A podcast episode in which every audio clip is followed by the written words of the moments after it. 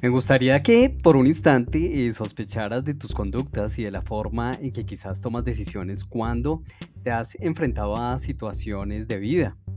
Eh, te saluda tu, eh, tu entrenador y prepárate para entrar en contacto contigo mismo y para atreverte a ser más consciente y estar un poco más dispuesto para ti.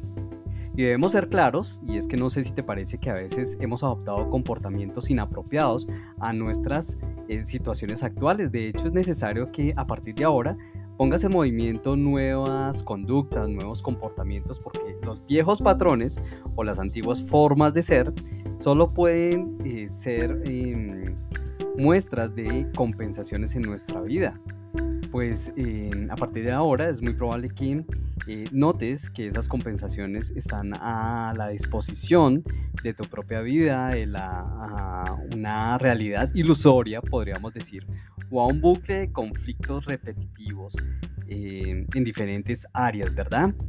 Y si prestas atención, eh, dije creo que en dos oportunidades acerca de compensación.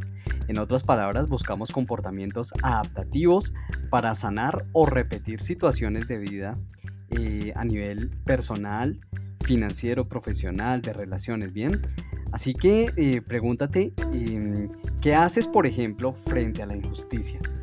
Eh, ¿No dices nada? Cuando ves injusticia a tu alrededor, ¿te quedas callado? Eh, para encontrarte a, a ti mismo, ¿qué haces? Eh, ¿Prefieres, por ejemplo, estar solo o necesitas relacionarte con otras personas? Para resolver problemas en tu vida, eliges eh, aislarte, huir, eh, ignorar los problemas. En momentos de silencio, eh, piensas, por ejemplo, o te angustias. Bien. Lo que intento mostrarte es que creemos que actuamos, pero quizás lo que hacemos es reaccionar. Y como estoy empezando a creer que estoy llamando tu atención, es necesario que comprendas que a menos que quieras seguir repitiendo la historia, bien, y eh, vivas desde la pasividad eh, una vida con mucho más para ti, es el momento que tengas nueva información. A propósito de nueva información, no sé si conoces lo positivo de tener un terapeuta a tu lado, ¿bien? Un coach o un guía de vida que te ayude a dar un nuevo sentido a esos retos con los cuales nos vamos familiarizando a lo largo del camino, ¿verdad? Y es que un terapeuta o un coach o un guía en tu vida eh, acoge tu esencia, lo que en realidad eres.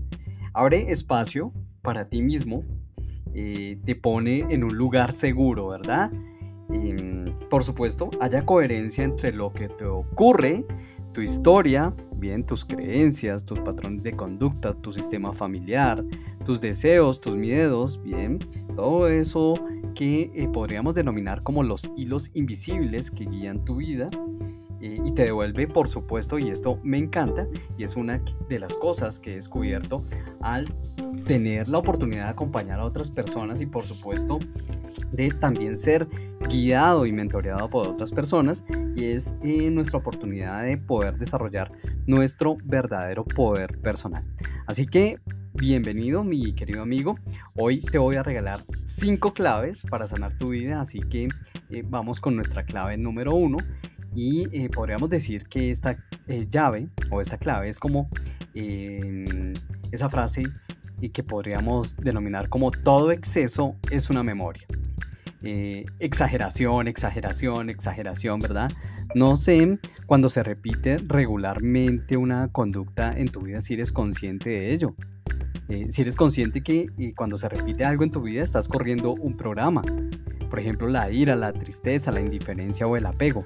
Todo ello es una memoria. Y déjame ponerte un ejemplo. Una persona que engorda cuando ha perdido a un ser querido significa su deseo profundo de retener el pasado en, eh, en su presente, listo, de conservar esa presencia de esa otra persona y hasta que la persona no vea con nuevos lentes la situación, no podrá vivir plenamente su vida. ¿Me sigues? La segunda clave que te quiero regalar el día de hoy para sanar tu vida es para transformar una vivencia debes resentir. ¿Listo? Y es que algo que he aprendido es que el cuerpo nunca miente. Eh, y que eh, tenemos todos un diccionario que son nuestras propias palabras y que por supuesto el traductor de ese diccionario es nuestro propio cuerpo, bien, que experimenta cada situación de vida. Em, pero de ello hablamos después. Lo que es más importante de saber en este momento es que detrás de un drama o una situación de vida existe probablemente una emoción ignorada. Así que tienes ante ti un tesoro cuando te haces consciente que ante una situación eh, debes eh, reconocer lo que sientes y no maquillarlo ni eh, esconderlo, ¿bien? y lo que sí debemos hacer, que es lo segundo, es desenmascarar los códigos ocultos que debemos em, conocer cuando realmente debemos sentir. Bien, ¿o no te suena esas frases de los hombres no lloran? Bien, eh, compórtate, no expreses tus sentimientos o tus emociones. déjame ponerte un ejemplo. Eh, ¿Has visto personas comiéndose las uñas, por ejemplo? Eh, ¿Y para qué crees que lo hacen? Para no dejar emerger la agresión reprimida dentro de sí. Y es que ese es el objetivo de las uñas, ¿verdad? Las garras en los animales son para defenderse. ¿Lo comprendes? Espero que em, estemos aprendiendo en esta mañana. Bien, y la clave número 3 para sanar nuestras vidas es aprender a usar lo que un famoso eh, terapeuta denominó la terapia del cambio. Y es esta terapia que nos ayuda o nos invita a hacer que el síntoma eh, se convierta como en el, en el hielo, ¿verdad? Que pase a ser líquido y después vapor. Eh, el hielo eh, podríamos decir que es el síntoma. Bien. Em, el agua, por ejemplo, las emociones, ¿listo? El vapor, eh, la transformación, es decir, llegar a sentirse aliviado después de una situación. Puedes em, creer que eh, debes seguir en tu vida montando dos caballos a la vez cuando sabes que no, más bien, ¿Crees que hoy deberías seguir montando en caballo cuando sabes que hay vehículos, por ejemplo? ¿O que debes seguir escribiendo a máquina cuando eh, sabes que hay eh, hoy ordenadores, por ejemplo? Por supuesto que hay cosas que ya no deberíamos seguir haciendo, ¿bien? Es eh, aprender a transformar esas experiencias, hacer que el hielo pase por eh, sus diferentes estados, como lo hacen nuestras emociones. Bien, y lo cuarto, la, em, la clave número cuatro para sanar nuestras vidas es deja de eh, rumiar tus creencias, podríamos decir. Dejemos de rumiar nuestras creencias. A través de experiencias de vida he llegado a conectar con, em, con conmigo tan profundamente que puedo decir que em, cada, cada situación de vida me ha mostrado cómo mi cuerpo reacciona ante esas situaciones y es que para algunas personas la enfermedad es eh, la expresión máxima del ser.